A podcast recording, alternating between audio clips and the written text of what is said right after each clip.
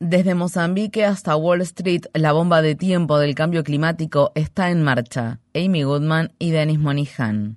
O povo não aguenta mais, é droga de petróleo gás.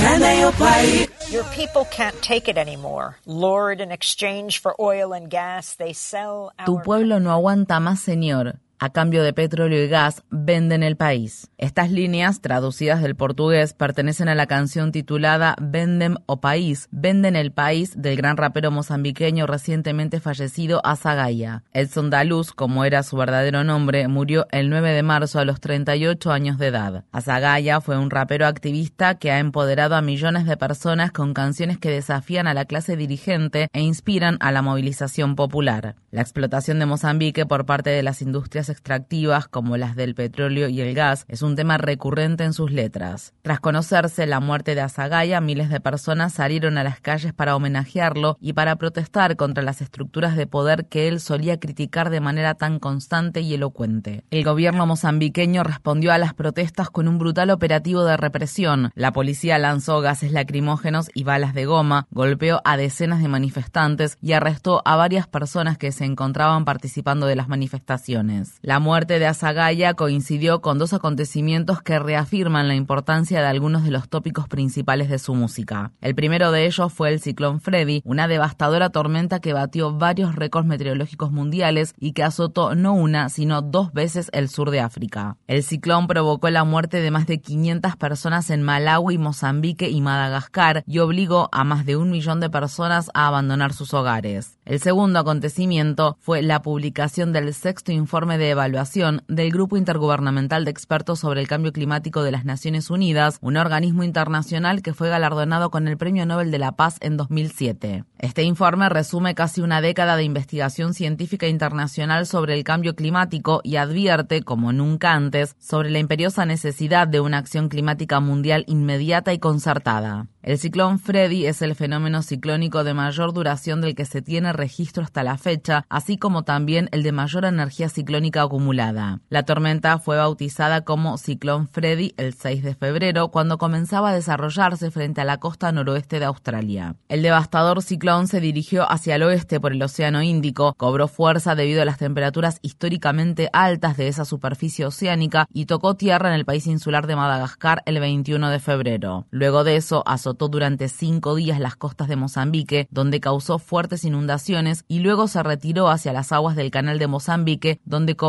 nuevamente potencia. Justo cuando la policía mozambiqueña reprimía las protestas que se desataron tras la muerte de Azagaya, el ciclón Freddy tocaba tierra nuevamente y causaba nuevos estragos en Mozambique y en el sur de Malawi durante otros cuatro días antes de finalmente disiparse. Actualmente el Programa Mundial de Alimentos y otras agencias de ayuda humanitaria intentan llegar a las personas que quedaron aisladas por las lluvias torrenciales, las inundaciones y los deslizamientos de tierra. El ciclón Freddy es un claro ejemplo de las advertencias incluidas en el nuevo informe por el Grupo Intergubernamental de Expertos sobre el Cambio Climático. Al publicarse el informe, el secretario general de la ONU, Antonio Guterres, advirtió: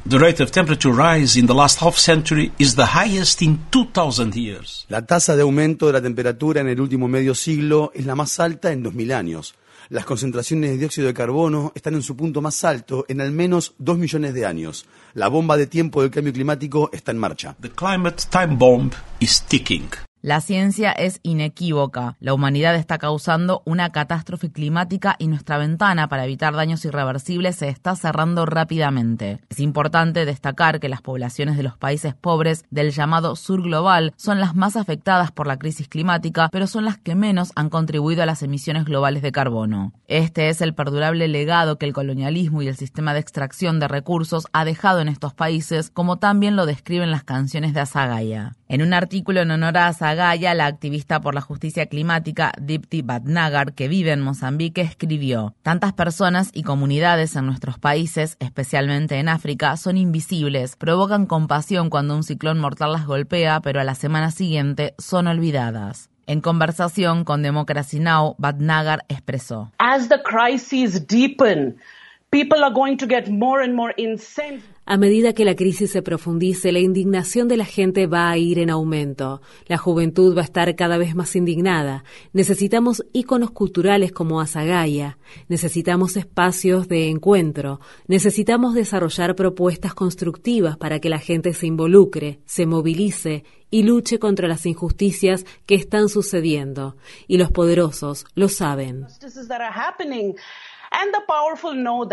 En Estados Unidos se está abriendo un nuevo frente para combatir al poder enquistado. La organización Third Act, fundada por el escritor y activista contra el cambio climático Bill McGiven, intenta inspirar a las personas de más de 60 años para que se sumen a la lucha contra el cambio climático. Durante una entrevista con Democracy Now, McGiven expresó al respecto.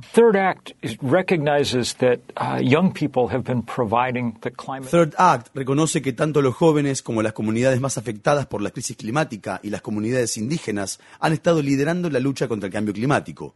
Pero a veces les falta el poder estructural necesario para forzar los cambios al ritmo que necesitamos.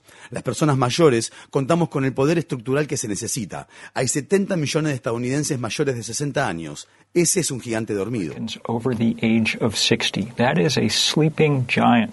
Esta semana, Third Act lanzó una jornada nacional de protesta denominada Stop Dirty Banks. En al menos 30 estados de Estados Unidos se llevaron a cabo protestas frente a las sedes de grandes bancos como el Chase, el Citibank, Wells Fargo y el Bank of America para exigirles que dejen de financiar proyectos de combustibles fósiles. McKibben explicó.